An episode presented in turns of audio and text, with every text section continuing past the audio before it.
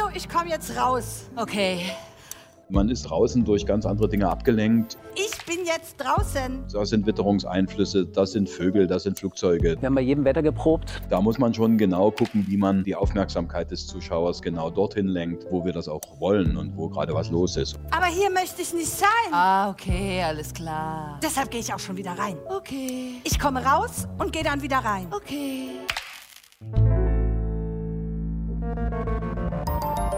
Theaterpodcast von Deutschlandfunk Kultur und Nachtkritik.de.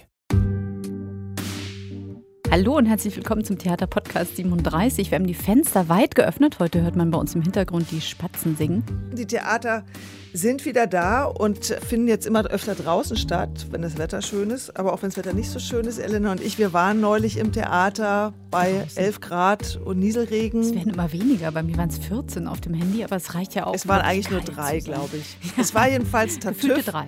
im Deutschen Theater, im Vorhof und es war ziemlich schön. Und äh, da haben wir uns gedacht, Mensch, Open Air, das ist ein super Thema, auch wenn es nicht wirklich neu ist, denn die Anfänge des Theaters liegen ja im Open Air, nämlich äh, in den antiken Städten. Wenn wir an Epidaurus denken, Theater unter freiem Himmel war sozusagen die Ausgangslage. Und Open Air begleitet das Theater ja bis heute, ob es jetzt die großen Sommerfestivals in Avignon sind oder die Bregenzer Seefestspiele oder das Theater auf der Felsenbühne Raten. Das gab es immer, aber es ist eben jetzt nach der Pandemie ganz offensichtlich. Das große Thema gerade für die Theater, die tatsächlich allerorten nach draußen strömen, ähm, auf Schiffen spielen oder mit Lastwagen in die Stadt fahren, sich die Bühnen irgendwie in den Hinterhof stellen oder irgendwie auf die Domstufen gehen, auf den Schlossplatz. Also allerorten entstehen so Draußenbühnen. Und das ist unser Thema heute. Draußenbühnen, der Theaterpodcast 37 mit Elena Philipp und mit Susanne Burkhardt. Wir haben uns zwei Gäste eingeladen, die sich mit dem Draußenspielen und Draußensein auskennen. Regine Zimmermann, Schauspielerin am DT Berlin, die in dem Tartüff mitgespielt hat in der Rolle des Herr Frau Pernell.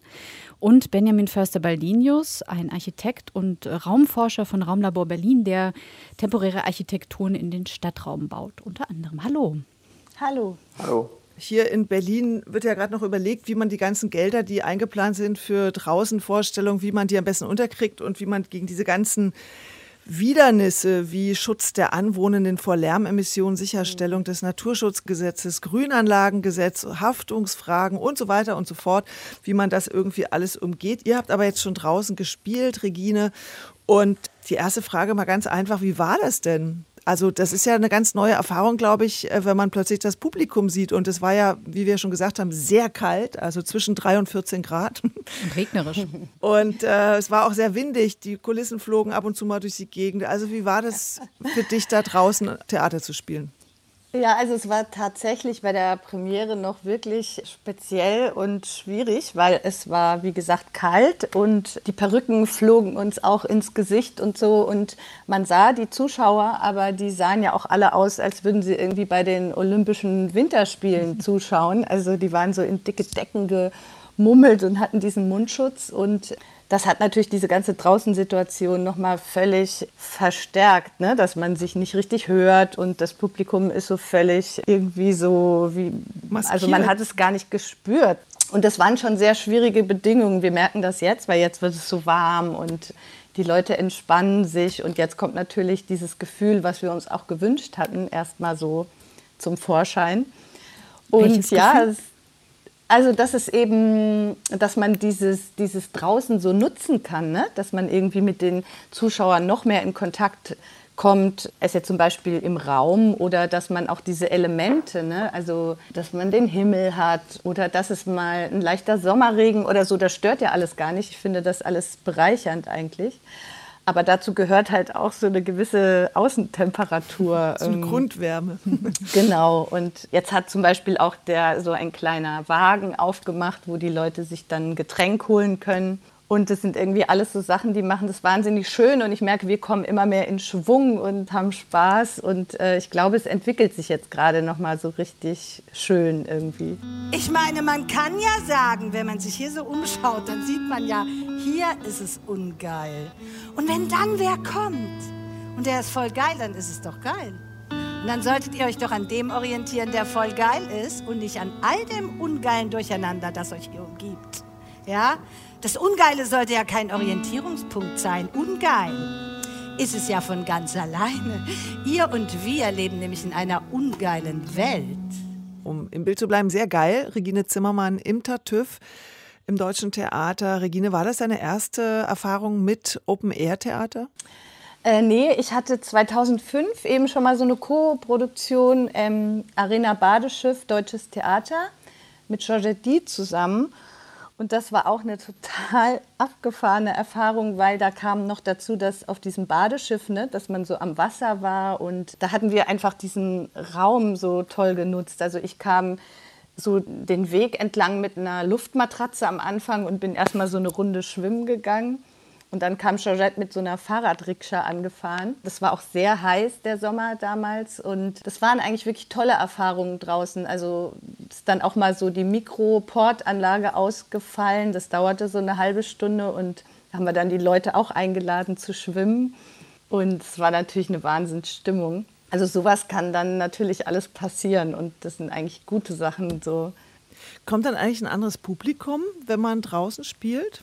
Mm, das weiß ich nicht so genau. Also ich denke, das ist schon erstmal so das DT-Publikum, aber das spricht sich jetzt vielleicht auch rum und so. Und ich habe das Gefühl, es ist sehr gemischt. Benjamin, ihr habt ja irgendwie Erfahrung mit solchen Stadtraum-Experimenten. Also ihr habt zum Beispiel für Theater der Welt Shabby Shabby Apartments gebaut. Das waren kleine Häuschen im Stadtraum. Die habt ihr dann auch in München gezeigt, dass sie Münchner Kammerspiele aufgemacht haben. Also wo man sich als Zuschauer in so in einem Halbraum befand. Ne? Also einerseits künstlich gebaut, andererseits aber sozusagen in die Umgebung eingebettet. Und das hat Regine ja auch schon so ein bisschen erzählt. Dieser Umraum spielt immer mit. Es ist nicht wie im Theater, das irgendwie Licht aus, alles schwarz, also keine Störgeräusche, sondern die Vögel Vögel singen, zugt jemand, vielleicht schreit jemand auf der Straße. Wie denkst du denn solche Umgebungsbedingungen mit, wenn du irgendwie einen Raum draußen entwirfst? Ich baue ja nur Sachen draußen. Eigentlich. Es ist ja eher die Ausnahme, dass ich mal sowas in dieser Traummaschine wie äh, auf so einer Theaterbühne mit so einem Turm oben drüber und so Beleuchtungseffekten und so mache. Insofern, klar, ich denke das schon mit. Die Frage ist ja immer, was denkt sozusagen das Team, was dann da Theater spielt, eigentlich mit? Und wie geht man als Theaterschaffender, als Regisseur oder Bühnenbildner oder immer als Schauspieler oder vor allen Dingen auch die Theatertechniker damit um, dass man jetzt der Umwelt im weitesten Sinne ausgesetzt ist. Also das geht ja von Lärm, der von der Stadt, Autos, die vorbeifahren, schreiende Besoffene, bis hin zu Vögel, die einem auf die Bühne kacken können und eben auch eine ganz andere akustische Situation. Das Wetter spielt auf einmal mit und so weiter. Wie geht man damit um? Und kriegt man das hin oder tut man eigentlich als theaterschaffendes Team weiterhin so, als ob man in der Blackbox im sicheren Theater sitzt? Das ist, glaube ich, erstmal das Wichtigste, weil der Stadtraum selber bietet ja eigentlich schon genügend Orte und Flächen, an denen man eigentlich super sowas wie Theater machen kann. Inwiefern? Also die Stadt ist ja eigentlich, wenn man sich da mal, also man muss sich ja nur auf die Stufen von einem Theater meinetwegen auch setzen, also sozusagen das Theater im Rücken und gucken, was da vor einem so alles passiert, also bei der Volksbühne oder vor der Oper oder so, da ist ja schon eine Menge los und da passiert auch eine Menge und das Problem ist ja eigentlich immer eher, was kann ich, wenn ich jetzt sozusagen aus diesem künstlerisch-darstellerischen Theaterkontext komme, was kann ich da jetzt eigentlich noch dazu tun? Und wie kann ich auch mal vielleicht ein paar Sachen ausblenden? Es hat ja einen guten Grund, dass die Theater in diese schönen Häuser eingezogen sind, wo man dann nichts mehr hört und wo es dann kein Wetter gibt und wo die Sonne nicht auf und unter geht, sondern äh, das Licht an und aus, weil man sich dann nämlich den Kontext besser selber schaffen kann. Und das ist ja eigentlich auch toll. Und wenn der Kontext aber schon da ist, dann muss man eigentlich damit umgehen. Wenn man ignoriert, dann hat man schon verloren. Aber das Gefährliche ist ja tatsächlich, ich finde es interessant, dass du das so ansprichst, das, was ich da draußen sehen kann, ist ja manchmal vielleicht sogar spannender, als was auf der Bühne passiert. Das heißt, ich trete ja an gegen ein Rahmenprogramm, was du gerade schon gesagt hast. Ein Gewitter, ein Sonnenuntergang, Vögel, irgendein rumschreiender Besoffener auf der Straße und so weiter. Brauche ich dann anderes Theater eigentlich? Also muss ich sozusagen plakativer vielleicht sein, lustiger, greller, lauter, um die Leute wirklich dann bei der Stange zu halten? Naja, oder so ein bisschen agiler. Also es gibt ja so dieses Sprichwort von Kinder und Tiere auf der Bühne sind eigentlich der Tod für den Schauspieler. weil die immer viel mehr Aufmerksamkeit auf sich ziehen und ablenken von dem, was künstlerisch da eigentlich dargeboten werden soll. Das hat man natürlich als Dauerzustand, wenn man in der Stadt Theater macht. Und deswegen würde ich sagen, man muss da jetzt nicht gegen anstinken, sondern man muss eigentlich versuchen, damit umzugehen. Ohne dass das Ganze natürlich in so einem Slapstick-Straßentheater in so einer Ecke landet, sondern ich glaube, man kann durchaus auch ernsthaft die ganzen Aspekte der Stadt und was man dort sowohl sozusagen stadträumlich und das sozusagen das Laufpublikum, was ohnehin da ist, als auch politisch, ökonomisch, umwelttechnisch schon vorfindet. Regine, ihr seid ja dann vor das Theater gezogen. Das heißt, ihr seid ja mhm. immer noch so ein bisschen in so einem geschützten Raum, also in dem Hof des Theaters. Man kommt da eigentlich gar nicht rein, ohne eine Ticketkontrolle gemacht zu haben. Mhm. Das heißt, ihr habt euch schon mal so ein bisschen geschützt vor in die Bühne oder auf die Bühne rennenden äh, Krakelern oder was weiß ich. War das eine bewusste Setzung zu sagen, hier haben wir, weil da kommen ja dann wieder diese ganzen Sachen, Schutz der Anwohnenden vor Lärmemissionen. Also wenn ich in den Stadtraum gehe, habe ich ja schnell wahrscheinlich auch Ärger mit irgendwelchen Anwohnern, die sagen, das ist mir hier zu laut, macht mal weg da. Habt ihr das bewusst gewählt, zu sagen, wir gehen auf den Hof, da können wir unsere Technik benutzen, da haben wir alles in Reichweite, es ist nicht so anstrengend oder wie kam es zu dieser Entscheidung? Also ich glaube, die Entscheidung ging erstmal von dem Bühnenbild aus, ne, weil das natürlich von dem Stefan Lemay total toll das deutsche Theater äh, ja einbezogen wird in das Bühnenbild. Ich glaube, das war so die Ursprungsidee und dann merkte man aber schnell, man muss sich schon irgendwie auch auf eine Art abgrenzen gegen die Straße. Ich glaube, das hatte dann aber auch wieder was mit Corona-Bestimmungen zu tun, die zu der Zeit der Planung ja noch sehr streng waren. Die Entscheidung ging in erster Linie mal von der Idee aus, dass man dieses Haus wirklich bespielt und dann hat man aber auch schnell gemerkt, dass natürlich allein Licht schon mal ein großes Thema ist. Ja? Wir sind gewöhnt, dass wir in einem dunklen Raum uns befinden und ein Fokus, also das Licht einfach ein ganz großes Element ist, um Sachen hervorzuheben, um Sachen zu konzentrieren und so. Also meine Rolle zum Beispiel, äh, die, die ist ja also in der ersten halben Stunde sehr präsent und da ist es halt taghell, ja, und man hat eigentlich so überhaupt keine Konzentration. Also da muss ich jetzt mal ähm, widersprechen, weil Regine Zimmermann kommt mit einem DDR-Klapprad aus dem Foyer des Deutschen Theaters geradelt, sieht spektakulär aus, so ein Kostüm wie aus Trahal und Nüsse für Aschenbrödel ein bisschen, die, die Stiefmutter. Mhm. Und es ist eine wahnsinnig witzige Szene, wo es eigentlich die ganze Zeit darum geht, dass sie eigentlich lieber drin bleiben würde und gar nicht rausgehen würde. Also die Aufmerksamkeit war sehr, sehr, sehr stark da auf, auf dieser Figur. Muss ich jetzt mal dazwischen quatschen. So.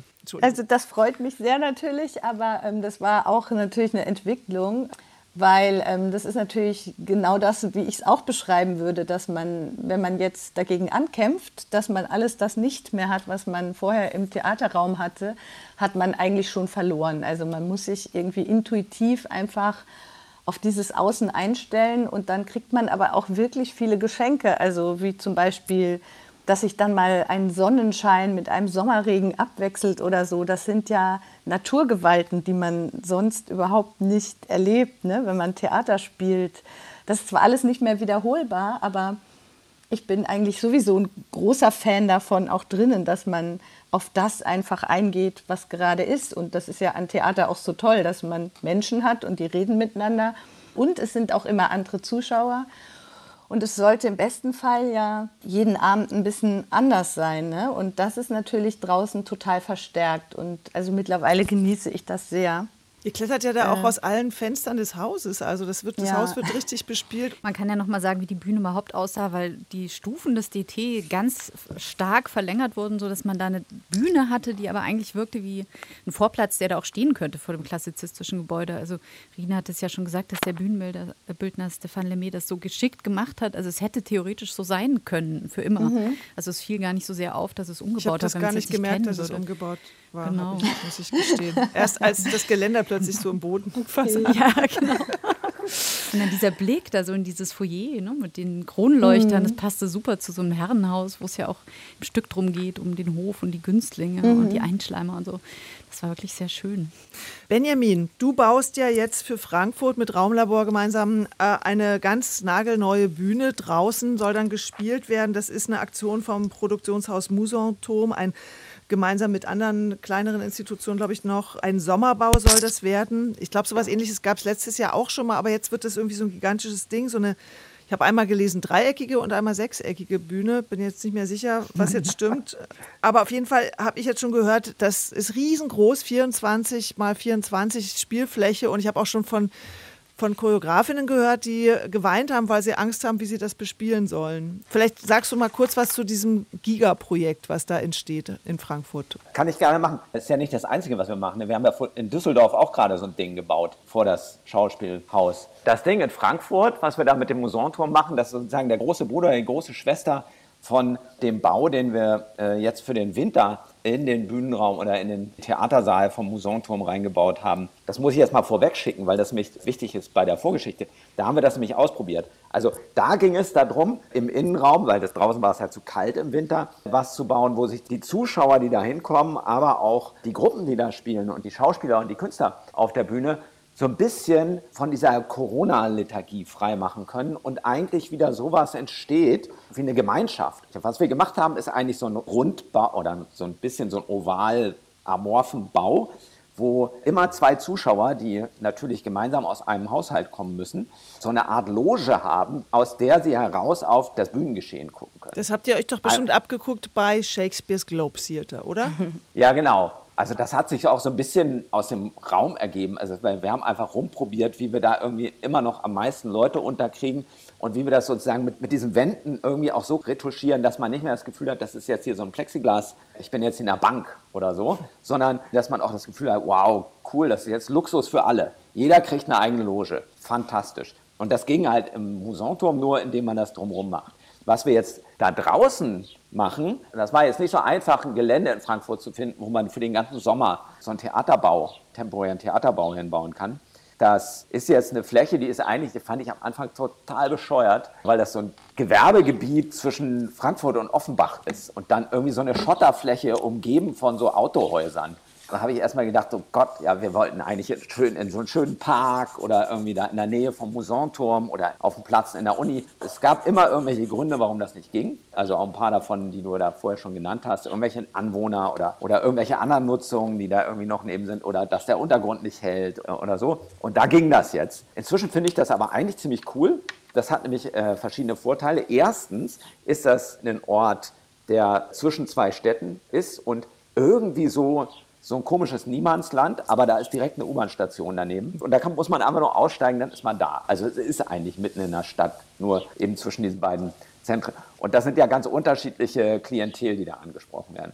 Und dann hat man eben da auch irgendwie diese Realität, die so eine Stadt wie Frankfurt natürlich auch ganz stark hat. Und dann habe ich mir das gedacht, das ist ja ein, eigentlich ist es auch richtig, Warum soll Theater eigentlich nicht in so einem Gewerbegebiet sein? Denn irgendwie türkische Hochzeitssäle sind ja auch in Gewerbegebieten und die machen das da. Und das ist eigentlich für ein Theater super Material. Ist viel besser als in so einem romantischen Park auf so einer Wiese zu hocken. Ist es doch eigentlich neben einer Autobahn, neben irgendwelchen bescheuerten Autohäusern, wo man irgendwie dieses ganze Problem des Anthropozäns und der Welt, wie sie sich heute gestaltet, da vor Ort hat. So, und jetzt zu dem Bau kurz. Äh, das ist tatsächlich beides. Das ist ein Sechseck, was in einem Dreieck drin ist. Das ist also so ein Gerüstbau mit drei Geschossen, der in einem Hexagon sich sozusagen um den Bühnenraum dreht. Und auf jedem Geschoss gibt es dann so Logen, wo die Zuschauer drin sitzen und auf das Bühnengeschehen gucken können. Und dann ist eben dreieckig drumherum, gibt es so Wände, die das Gerüst auch nach außen hin so ein bisschen gegen Wind und Wetter so schützen und dass es eben auch ein bisschen noch anders von außen aussieht, als nur ein Gerüst. Benjamin, was für eure Arbeiten doch symptomatisch ist, ist, dass ihr mit recyceltem Material arbeitet, Sachen immer wieder benutzt. Ich erinnere mich an eine aufgesägte Transall-Maschine, die so Festivalzentrum bei der Ruhrtrinale war, die jetzt auch bei Theater der Welt in Düsseldorf wieder zum Einsatz kommt. Ich erinnere mich auch an Franzis Queré, der für Chris Derkon eine Zuschauertribüne entworfen hat, die dann im Hangar in Tempelhof vorgestellt wurde. Das war eigentlich auch nichts weiter als so zusammengeschraubte Baugerüste mit schönen Sitzkissen. Das hat wahnsinnig viel Geld gekostet. Eure Arbeit ist schon ein bisschen günstiger zu haben. Ne? Was kostet das? 380.000? Stimmt das, die Zahl? Würde das ja, das kosten? kann sein. Ich weiß ehrlich gesagt gar nicht, wo die jetzt am Ende bei rausgekommen sind. Also das ist ja ein Experiment jetzt. Ne? Das soll ja kein Theater für die Ewigkeit sein. Was für Material kann man eigentlich ja, moralisch auch vertreten, was man da benutzt? Und da ist natürlich klar, man muss eigentlich was nehmen, was keinen Müll verursacht. wir bauen das eben aus sozusagen dem Material, was dafür vorgesehen ist. Da gibt es natürlich immer so Probleme, wenn man im Gerüstbau arbeitet. Zum Beispiel, dass es immer klappert, ne, wenn jemand die Treppe hoch und runter geht und so. Aber damit haben wir inzwischen so viel Erfahrung, das kriegen wir auch noch hin. Und dann braucht man halt einen Gerüstbauer, der das relativ günstig macht und der eigentlich ein Fan ist von Kunst und Kultur damit das nicht so teuer wird, meine ich. 400.000 sind jetzt auch nichts für so einen Übergangsbau, aber natürlich hat das einen ganz, ganz großen Reiz, dass man irgendwie sich andere Räume erschließt. Ich würde jetzt ganz gerne noch mal fragen, weil wir jetzt schon viel darüber geredet haben, dass man sich sozusagen der Stadt aussetzen muss, wenn man auch nach draußen geht. Regine, du hattest das mit dem Badeschiff erzählt, da fiel der Ton aus mhm. und dann seid ihr mit den Zuschauern in Baden gegangen. Muss man denn als Schauspieler in eine Improvisationswillen, Fähigkeit mitbringen, damit das draußen gut funktioniert? Ja, auf jeden Fall. Also äh, das war diese Arbeit, äh, das hieß Ich sehe, was du nicht siehst oder so. Das war sowieso sehr, sehr improvisiert, auch einfach durch die Partnerin Georgette. Also das war für mich, das ist ja jetzt auch schon eine ganze Weile her, also so ein Fall ins kalte Wasser, würde ich mal sagen, weil man da wirklich bereit sein musste, in diesen Abend zu gehen mit nichts eigentlich und zu improvisieren und auch da draußen in diesem Badeschiff, das ist natürlich ja ein Riesenraum gewesen. Mhm. Und auf jeden Fall, also ich glaube, so stur mit seiner Nummer kommt man draußen irgendwie nicht durch. Ihr habt das ja auch beim Tartüff ab und an aufgenommen, ne? Also ja. nicht nur sozusagen die Körperbewegung, diesem wehenden Perücken angepasst. Aber ihr habt ja trotzdem sozusagen das Stück runtergespielt. Ne? Das ist ja sozusagen eine Inszenierung, die ihr theoretisch auch mit reinnehmen könntet. Also abgesehen davon, dass das Bühnenbild dann halt drinnen wieder aufgebaut ja. werden müsste. Also ich glaube, ich habe das auch schon mal gehört, dass das äh, im Raum steht sozusagen. Mhm. Wir hatten erstmal die Erfahrung, wir haben ja drinnen geprobt eigentlich die ganze Zeit. Wir waren ja ganz lange auf einer Probebühne und das war auch erstmal eine, eine total schwierige Situation, weil es dort immer so in der Konzentration einfach super funktioniert hat. Es ist ja doch ein sehr, sehr sprachvirtuoses Stück von Peter Licht, ne, ähm, was auch wirklich eine Konzentration auf die Sprache braucht. Und dann hatten wir eben immer so Durchläufe auf dieser kleinen Bühne und es hat immer super funktioniert und der Witz war einfach da. Und dann sind wir wieder rausgegangen bei der nächsten Probe und äh, haben uns irgendwie so gefühlt, als würde man in der Fußgängerzone stehen, ja. Und irgendwie so drei Leute bleiben stehen vor einem und also ich glaube, das wäre noch mal jetzt, wo wir uns so an diesen Außenraum gewöhnt haben, richtig spannend zu sehen, wenn wir da in einen Raum gehen würden zurück. Also was dann passieren würde, ne? Ob das dann explodiert oder ob das dann ganz toll wird. Also keine Ahnung. Traut man sich dann dann einfach ein bisschen wilder zu sein, weil man eben aus diesem Herrentheaterraum draußen ist? Also dass man sagt, komm, wir lassen uns jetzt einfach mal weg oder wir sind einfach ein bisschen ungenauer, weil wir uns das jetzt hier erlauben können, weil die Stimmung einfach so eine andere ist mhm. auch. Also ungenauer würde ich gar nicht sagen, weil das ist eben äh, mit dieser Sprache von Peter Licht muss man schon sehr das alles auch aus dem Text holen. Also ich werde auf jeden Fall immer freier und ich gehe durchs Publikum. Ich fahre ja dann auch mit dem Fahrrad diese Treppe da runter mhm. und ich genieße das im Moment sehr, weil ich merke, ich erobere mir diesen Raum immer mehr. Und ich weiß nicht, ja, nachdem jetzt diese Bude da geöffnet hatte, ist dann Oregon auch irgendwann einfach mal zum Bierzelt gegangen. Wenn wir unter Tisch sollen, hat sich da so Bierchen geholt und so. Äh, das geht aber irgendwie alles. Das ist alles sehr, sehr lustig und ich freue mich dann auch, was sich die anderen so ausdenken und das erweitern. Das heißt, Komödie ja. geht draußen besser oder wie ist das so mit Stoffen, die sich für so eine Draußenbühne eignen? Ja, ich denke, dass Komödie schon geeigneter ist. Also das müsste man jetzt halt mal ausprobieren, ob man da auch ein Shakespeare-Drama hinkriegt. Was ich mittlerweile sogar fast glaube, ich meine, das gibt es ja auch. Das ist ja ein paar Excellence für Draußentheater eigentlich. Ja. Ne? Wir haben im Vorfeld mit einem Superexperten in Sachen Sommertheater gesprochen. Lutz Hillmann ist der Intendant des Deutsch-Sorbischen Volkstheaters in Bautzen und der inszeniert ja seit Jahren immer so Sommertheater auf der Ortenburg. Das ist dann mhm. wirklich vor tausend Zuschauern und jetzt momentan wird da gerade ein Sherlock Holmes Beatles Musical mhm. geprobt. Und wir haben ihn vorher mal gefragt, was thematisch eigentlich die Ansprüche sind an so ein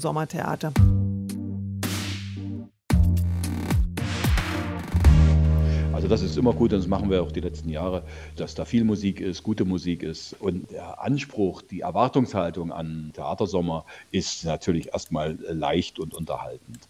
Also die wenigsten gehen, um sich die schwere Kost anzutun. Das ist eher den Räumen, dann den Theaterhäusern vorbehalten.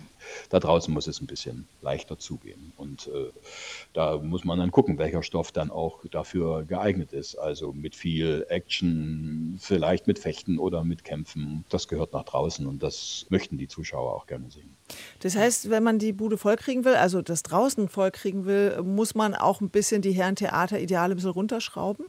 Naja, das weiß ich nicht genau. Theater ist doch auch dafür da. Also äh, das Theater ist doch nicht nur her, sondern äh, wie ist das Theater entstanden? Auf was für eine Geschichte gucken wir zurück? Das musste immer irgendwie unterhaltsam sein. Das musste immer irgendwie Entertainment sein, was auf dem Theater stattfand. Das erste Theater, äh, wenn man das griechische äh, Theater, das antike Theater betrachtet, war ja auch Open-Air-Theater immer. Ne? Man hat ja nie drinnen gespielt. Und da waren es auch große Stoffe, die dann dort gezeigt wurden mit Chören und so weiter dann später. Also das ist schon immer so gewesen und das wird auch so bleiben. Man muss eben die Ansprüche etwas anders umsetzen, die man hat. Man kann ja trotzdem draußen wo man sagen, auch Schauspielkunst bieten. Man kann doch auch anspruchsvoll spielen. Und dann ist ja immer die Botschaft auch noch etwas Wichtiges. Ne? Benjamin, wenn du das so hörst, man soll draußen ein bisschen lockerer und leichter spielen. Es geht eher um die Unterhaltung, äh, legt zumindest Herr Hillmann nahe aus Bautzen. Wenn er gleich auch natürlich erwähnt, dass äh, zum Beispiel die griechische Tragödie, die immer draußen stattgefunden hat, durchaus ein schwerer Stoff gewesen ist, wenn auch irgendwie groß dargeboten. Würdest du das auch sagen oder was sind so deine Erfahrungen mal so ganz konkret mit Formen, die draußen gut funktioniert haben? Also ich habe auch mal so eine Theatergruppe gehabt in den 90ern, wo wir so mit so einem LKW mal durch Brandenburg und durch Polen gefahren sind. Und da haben wir das eigentlich auch immer gemacht. Da musste immer eine Band mit dabei sein, da musste immer Remi Demi, gehört schon mit dazu, damit man überhaupt die Konzentration der Zuschauer, die natürlich auch immer auf den Vögeln und auf den anderen Sachen, den Kühen, die vorbeilaufen oder was auch immer, dass man die überhaupt halten kann. Man hat eben auch diesen Fokus den Spot an und so. Das ist alles ein bisschen schwieriger. Das heißt, die große Geste ist da schon angesagter. Ich glaube allerdings, wenn man sich jetzt mal das im Vergleich mit der Stadt anguckt, das Drama, was in der Stadt häufig sichtbar ist, in den Straßen, mit den Menschen, mit dem, was da los ist. Das zeigt uns ja eigentlich, dass das jetzt nichts damit zu tun hat, dass das jetzt unbedingt lustig sein muss. Ich glaube, man kann sich da schon auch was trauen und man kann da auch äh, sagen, in so Themen gehen, die stärker noch unter die Haut gehen. Ich versuche mich so im Kopf ein bisschen zu sortieren. Wir reden hier ja über sehr, sehr verschiedene Formen. Also wir reden über Theater, die jetzt rausgehen, weil es sich drinnen noch nicht gut spielt. Wir reden über Sommerfestivals, die quasi immer draußen spielen und mit diesen Bedingungen auch irgendwie umgehen. Und dann gibt es ja dieses aufsuchende Theater, das sich irgendwie in die Stadt fädeln möchte. Bei mir geht es gerade im Kopf alles so ein bisschen durcheinander. Das ist richtig. Und wenn man dann noch die Griechen damit zunimmt, die haben das ja sehr geschickt gemacht. Die haben sich ja eigentlich ihren eigenen Raum gebaut der halt kein Dach hatte, aber wo man zumindest dadurch, dass man die Szene da hinten als Rückwand der Bühne da hat, so ein bisschen so eine eigene Akustik und einen eigenen Konzentrationsraum sozusagen geschaffen hat, der irgendwie dann auch wieder sehr neutral eigentlich wird, von dem eigentlich alles stattfinden kann. Wenn man das jetzt auch noch mit rein tut, dann reden wir so ein bisschen allgemein über das Theater, was vielleicht auch ein bisschen langweilig ist. Na, das war mit eurem Sommerbau natürlich irgendwie auch ein Anlass, dass man sagt, man baut sich jetzt extra was nach draußen. Und ich glaube, wir kommen jetzt schon zu einem Punkt, so eine gewisse Abgeschlossenheit braucht es schon, um eine Konzentration zu halten. Ne?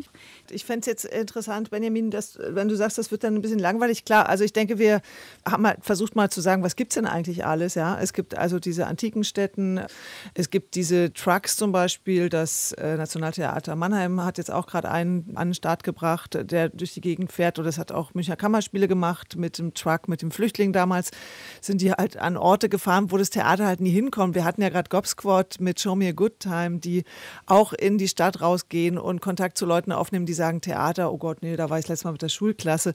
Also sagen, man muss natürlich unterscheiden, ob man das Theater als Theater abgeschlossen nur halt unter freiem Himmel benutzt, also darüber spricht, oder eben, dass man mit einer neuen Form von Bühne ein ganz völlig neues Publikum möglicherweise erreicht, das nie, nie, nie selbstständig ins Theater gehen würde würde. Aber ihr baut ja gerade eine Bühne, die ja erstmal zwar an einen Ort geht, der nicht so theaterüblich ist, aber ja trotzdem erstmal ein Gebäude ist am Ende, in das man reingehen muss, oder? Genau, das ist tatsächlich der Versuch da. Das ist wirklich ein Ort ohne Laufpublikum. Da muss man extra hinfahren und sich vornehmen, äh, jetzt einen Theaterabend zu erleben.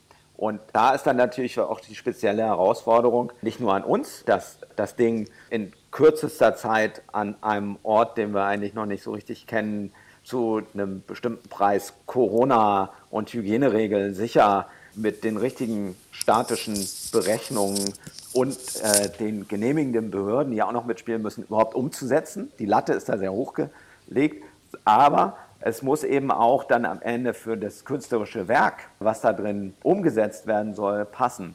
Und ähm, da ist eben immer die Frage, kann ich da jetzt irgendwas nehmen, was auch woanders schon produziert worden ist? Oder muss ich eigentlich jede künstlerische Arbeit, jedes Stück, was dort aufgeführt wird, jedes Konzert, jede Lesung, muss ich das eigentlich immer wieder diesem Ort anpassen? Und da kommt man natürlich eigentlich bei so einem Bau, wie wir ihn da jetzt vorgelegt haben, nicht drum herum, weil es eben erstens kein Kastentheater ist sondern auch eben wieder eine, im Grunde eine Variation von Shakespeares Globe. Und weil es eben durch diese ganzen beknackten Abstands- und Hygieneauflagen, die wir da jetzt eben auch sicherheitshalber nochmal mit eingebaut haben, auch wenn sie jetzt mit einer 25er Inzidenz auch so langsam dann wieder fallen, so muss man sich natürlich, äh, wenn man so eine Investition hat, macht, dann auch ein bisschen darauf einstellen, dass das jetzt nicht die ganze Zeit so bleibt.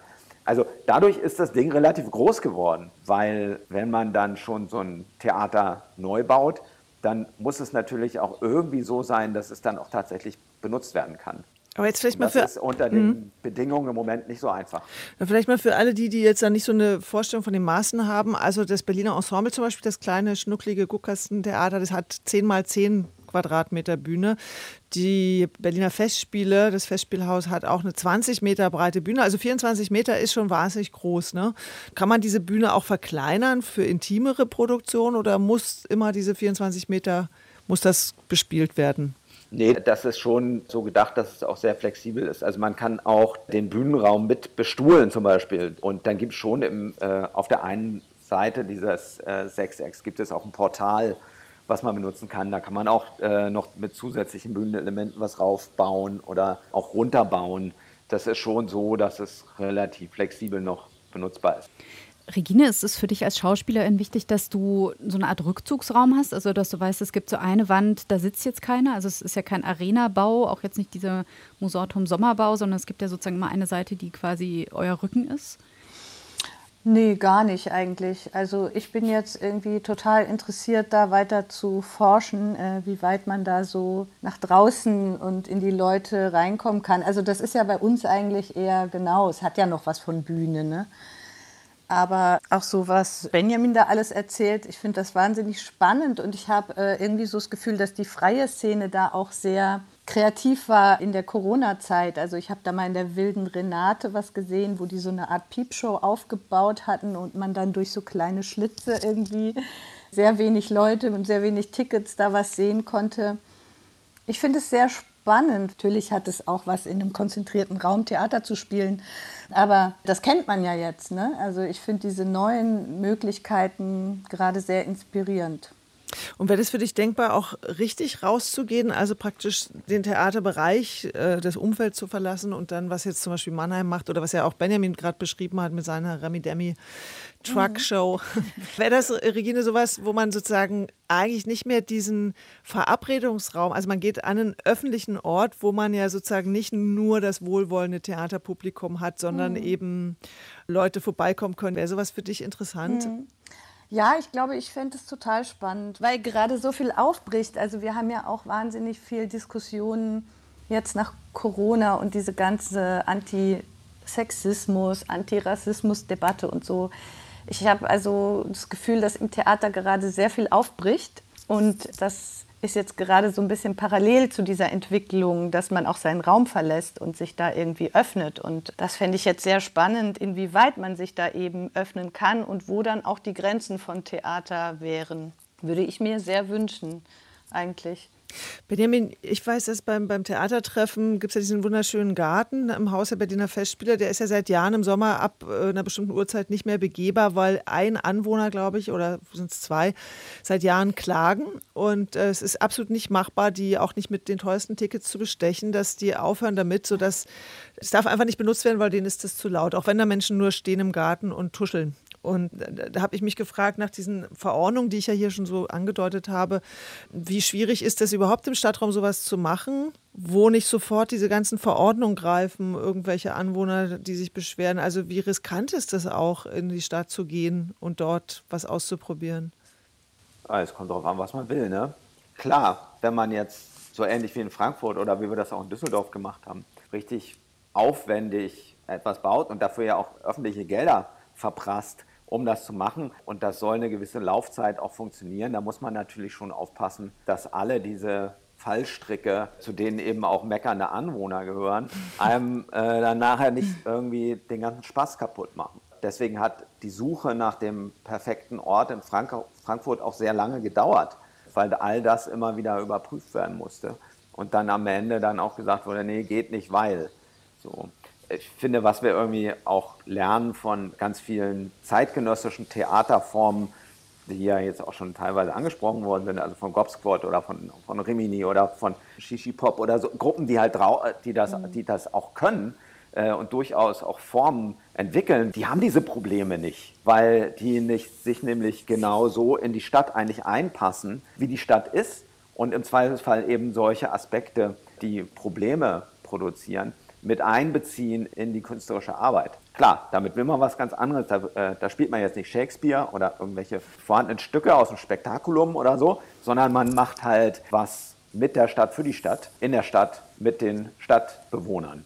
Und das sind dann auch eher kleine mobile Einsatzgruppen, ne? also keine großen Bauten, sondern wie du es gesagt hast, man begibt sich da hinein. Bei Gobsquad sind die PerformerInnen meistens alleine und haben zwar ein Headset auf und eine Kamera dabei, aber könnten sich auch als PassantInnen tarnen und würden damit sozusagen in der Menge auch wieder verschwinden. Genau, oder man geht halt an so Orte wie wir damals äh, auf das Tempelhofer Feld mit Matthias Lehenthal oder eben, oder wo wir bei Matthias sind, der musste dann ja seine Abschlussinszenierung ähm, im Olympiastadion ja abgesagt. Genau, und dann gab es die eigentliche, die Abschlussgala dann mit Toshiki Okada im Olympiastadion. Das sind natürlich auch super Orte, mit denen kann man immer arbeiten, weil die sind ja auch dafür da. Die sind ja für große Mengen und viele Leute und sind auch total interessante Orte. In Berlin gibt es ja so ein Programm, die draußen statt, wo versucht wird, jetzt die Stadt zu bespielen. Und da haben offenbar diese Auflagen auch so ein bisschen zugeschlagen. Und jetzt ist das etwas ambivalent gelöst, weil die jetzt nämlich Flächen identifiziert haben. Also es ist nicht so, dass man einfach in die Stadt gehen kann, sondern es werden Orte angeboten, in denen die Genehmigungen schon vorliegen. Und dann gibt es so Host-Kollektive, in Anführungszeichen, die diese Orte kuratieren. Also es ist tatsächlich offenbar nicht so einfach, die Stadt aufzumachen und das Theater reinzulassen. Also ja, vielleicht gibt es auch ganz andere, freiere Formen von Theater. Ne? Und ich nicht, dass so ein Betrieb immer so, so ohne Rücksicht auf Verluste auf diese Premiere zu äh, galoppiert. Also mhm. es hat Freiräume geöffnet in meinem Kopf einfach. Das haben wir lustigerweise schon öfter gehört jetzt in, den, in diesen äh, letzten Podcasts, äh, dass das Theater auf eine Weise auch ein bisschen flexibler geworden ist, dass man spontaner mhm. geworden ist, dass das alles ein bisschen ja, man, man reagiert viel schneller, weil ja die Planbarkeit einfach gar nicht mehr so gegeben war jetzt in den mhm. letzten Monaten. Ich habe mich gefragt, wenn du sagst, Regina, das ist ja ein toller Aufbruch, da passiert was. Was glaubt mhm. ihr beide? Ist das etwas, was jetzt eher so temporär ist? Oder, ich meine, Benjamin, du machst das ja wirklich seit Jahren jetzt schon, diese Sachen draußen. Ich muss gestehen, damals in Mannheim in einem Glascontainer zu übernachten mitten auf dem Marktplatz, das war schon total aufregend. Aber ist das jetzt etwas, was sich etabliert? Also dieses draußen spielen oder ist das, sobald wir Corona so halbwegs überwunden haben, dann einfach gar kein Thema mehr, wo man sagt, oh nee, komm, lass mal wieder das Alte machen? Oder bleibt uns das jetzt erhalten?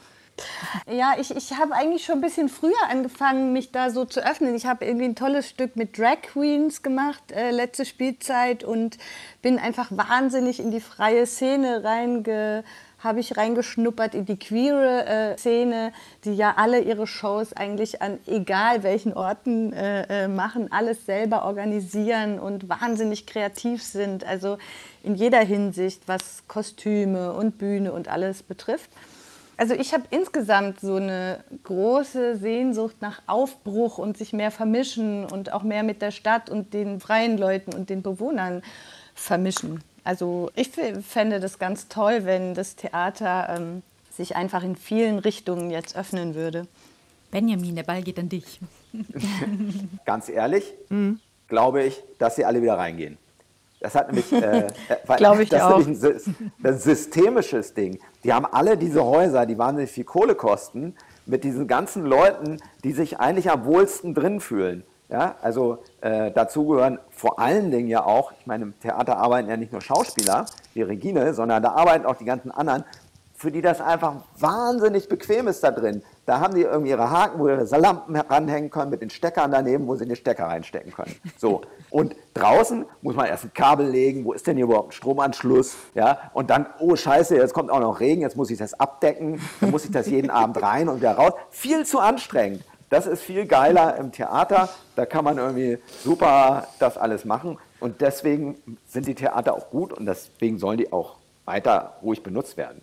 Aber die Leute, die eben diese ganzen Sachen wollen, über die Regine und ich jetzt auch sprechen, nämlich stärker an die Menschen ran wollen, die werden auch weiter draußen bleiben. Die, die sich stärker mit der Realität der Stadt auseinandersetzen wollen und die eben auch mit einbauen wollen, weil es eben auch für bestimmte künstlerische Formen Sinn macht, die werden da draußen bleiben, natürlich. Und da, dahin geht auch diese Initiative Draußen statt und dieser Fonds für urbane Praxis, den jetzt vom, der jetzt vom Berliner Kultursenat aufgelegt wurde. Das soll es ja auch noch länger geben. Da geht es eben um künstlerische Formen in der Stadt und nicht darum, sozusagen irgendwas, was vorher drin war, mal kurz nach draußen zu stellen, um es dann nachher wieder reinzustellen, sondern wie können wir eigentlich Kunst in der Stadt als Teil und als Motor für Transformationsprozesse, die ja notwendig sind, erleben. Beim Hau und mit Matthias Lehenthal haben wir ja angefangen, solche Aktionen zu machen, vor allen Dingen, weil klar war, da ist ein Theater mitten in Kreuzberg, aber die Kreuzberger gehen da gar nicht hin. Also die, mhm. die sozusagen 90, 95 Prozent der Kreuzberger wissen überhaupt nicht, dass es dieses Theater gibt. Und je nachdem, welchen kulturellen Hintergrund sie haben, gibt es für die überhaupt keinen Anlass, da irgendwie über diese Schwelle zu gehen und da womöglich noch eine Karte zu kaufen, um sich da irgendwie was anzugucken. So.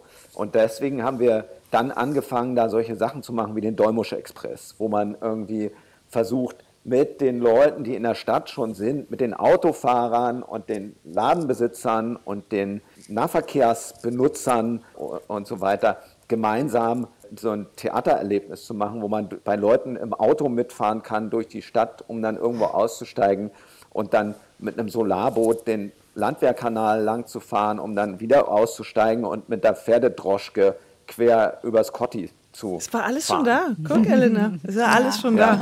da. Und, ähm, und da geht es eben auch genau darum, dass man Theater so ein bisschen aus dieser elitären Ecke rausholt, von einem Ort, wo man halt irgendwie immer das Gefühl hat, ich brauche eine bestimmte Vorbildung, sonst verstehe ich da sowieso nichts. Die reden da sowieso nur irgendwie eine ganz bestimmte Sprache, mit der kann ich nichts anfangen. Und auch ansonsten ist das eigentlich, das richtet sich gar nicht an mich. Das, was sich an mich richtet, das finde ich irgendwie auf YouTube oder sonst wo. Und da glaube ich, da muss natürlich Theater als Kunstform darauf reagieren, weil ansonsten staubt es einfach total ein. Was aber nicht bedeutet, dass das Theater jetzt irgendwie, dass, dass die Stadttheater jetzt deswegen geschlossen werden müssen und man jetzt irgendwie nur noch draußen was machen soll. Das ist der totaler Quatsch. Das Stadttheater ist ja super. Da gibt es ja total viele Sachen. Man muss nur gucken, wie, man, wie kriege ich das jetzt hin, dass das so Institutionen werden, Stück für Stück, für die sich eben auch Leute interessieren, die vorher sich vielleicht nicht dafür interessiert haben oder das Gefühl auch haben, das sind öffentliche Orte, die auch für sie mitgemacht sind und was anbieten. Das heißt, da sind wir bei diesen zwei parallelen Schienen, also dass das wirklich zwei verschiedene Kunstformen sind. Ähm, Theater, das mal nach draußen geht für den Sommer und Kunst, die sich in den Stadtraum einpflicht. Regine, du klangst auch gerade sehr überzeugt, dass das alles wieder nach drinnen geht. Ja, das glaube ich auch. Also zumindest von den großen Stadttheatern. Also die haben das jetzt mal irgendwie benutzt und finden das, glaube ich, auch gut. Aber eigentlich hat da, äh, genau wie Benjamin sagt, jeder die Sehnsucht, dass man wieder zu seinem Gewohnten irgendwie zurückkehren kann. Also ich werde auf jeden Fall die draußen Pläne weiter verfolgen. Das ist sehr schön. Wir wünschen auf jeden Fall für die kommenden Wochen äh, bestes Wetter, nicht zu heiß, Ja. Nicht zu viel Sturm und Regen. Und Benjamin, wann seid ihr fertig mit eurem Gebäude? Wann kann da gespielt werden? Also das Gebäude in Frankfurt, das soll Mitte Juli fertig sein und da soll die erste Premiere da stattfinden. Und das in Düsseldorf steht ja schon. Da läuft ja schon Rheingold. Stimmt. Es war sehr schön, mit euch zu sprechen.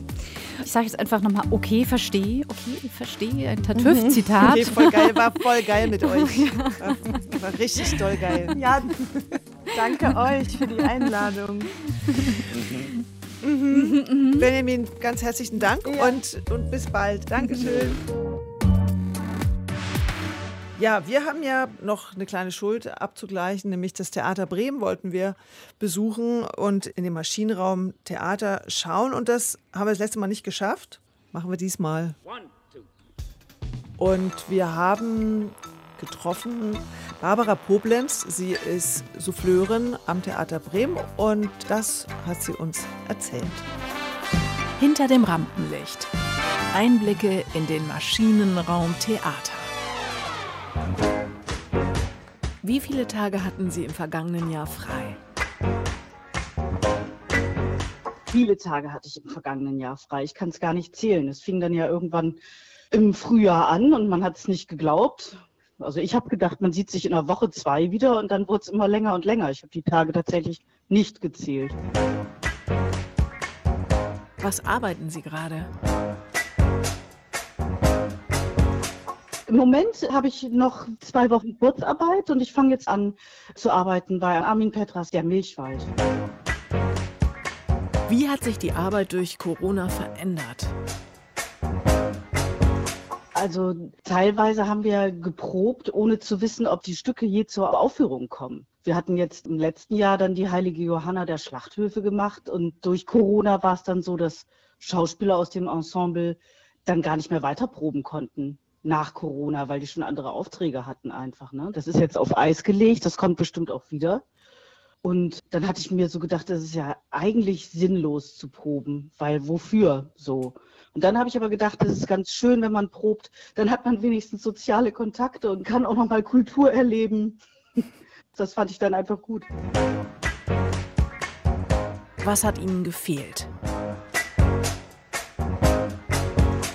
Tatsächlich ja, die Arbeit und die Leichtigkeit und natürlich die Zuschauer.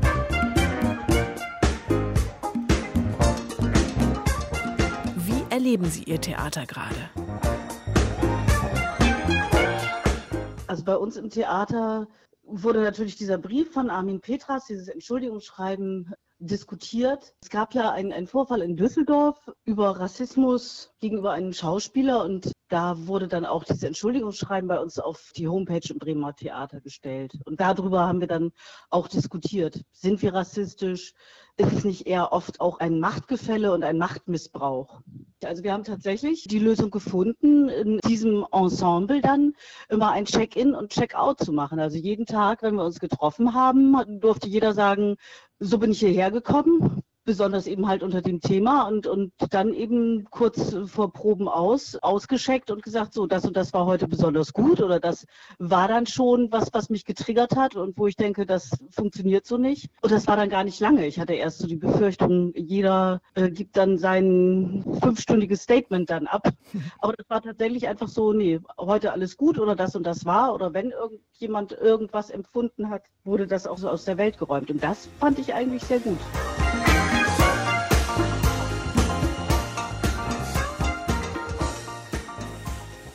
So, Elena, wie bist du reingekommen in diesen Podcast? Wie hast du dich gefühlt? Ich habe mich darauf gefreut, zu hören, was die beiden erzählen.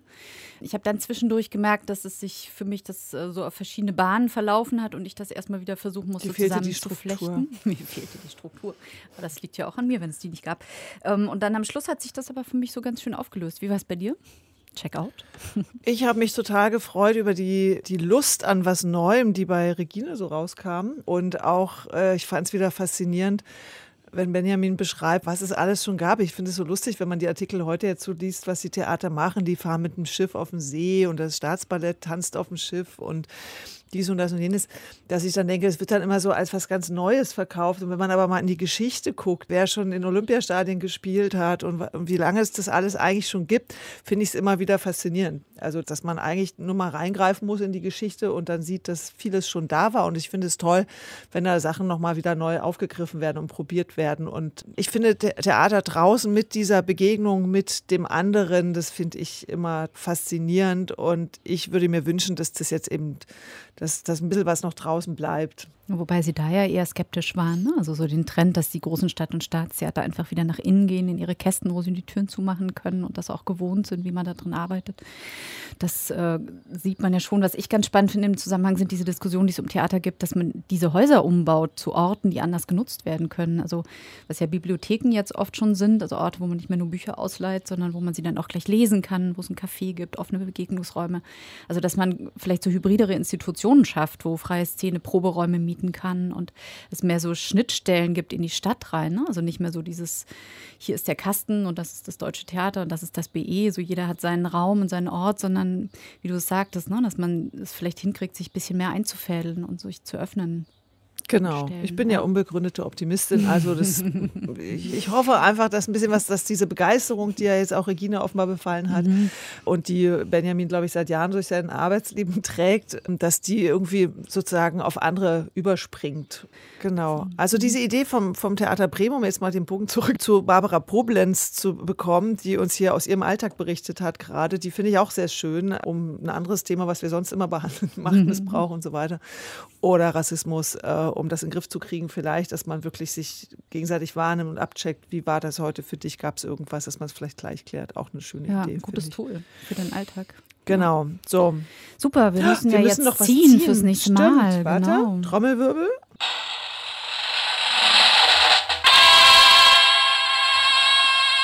Tada. So, Elena greift in unseren Beherzt in den Beutel. Theaterbeutel, Kulturbeutel. Und einmal unter der Plexiglasscheibe durch. Susanne öffnet. Ach, wann diese Scheibe endlich mal verschwinden wird. Wir haben gezogen, oh, wie schön, das ist ja meine Heimatregion, die neue Bühne Senftenberg. Au. Finde ich ja großartig. Wir wollen also beim nächsten Mal mit dem Theater Senftenberg sprechen, mit einem Mitarbeiter, einer Mitarbeiterin dort, um zu schauen, wie es denn da so läuft und ob es da vielleicht auch Freiluftspielstätten gibt zum Beispiel. Bis dahin wird ein bisschen Zeit vergehen, denn im Juli machen wir Sommerpause. Wir sind dann im August zurück mit dem Theaterpodcast 38. Genau, wir müssen die ganze Zeit Theater gucken, was draußen stattfindet. Deswegen können wir keinen Podcast machen, aber wir kommen dann im August zurück. Genau. Bis dahin einen schönen Sommer euch allen. Viel Spaß im Theater oder wo auch immer ihr es, dieses Theater findet. Genießt die Sonne. Tschüss, Bis bis, dann. dann. Ciao. Tschüss. Falls ihr jetzt noch drinnen seid und zu unserem Draußen-Podcast eine Anmerkung habt oder einen Themenvorschlag, was wir unbedingt auch mal besprechen sollten, schickt uns das sehr gerne, auch über den Sommer. Wir lesen alles theaterpodcast.deutschlandradio.de. Wir freuen uns auf eure Nachricht.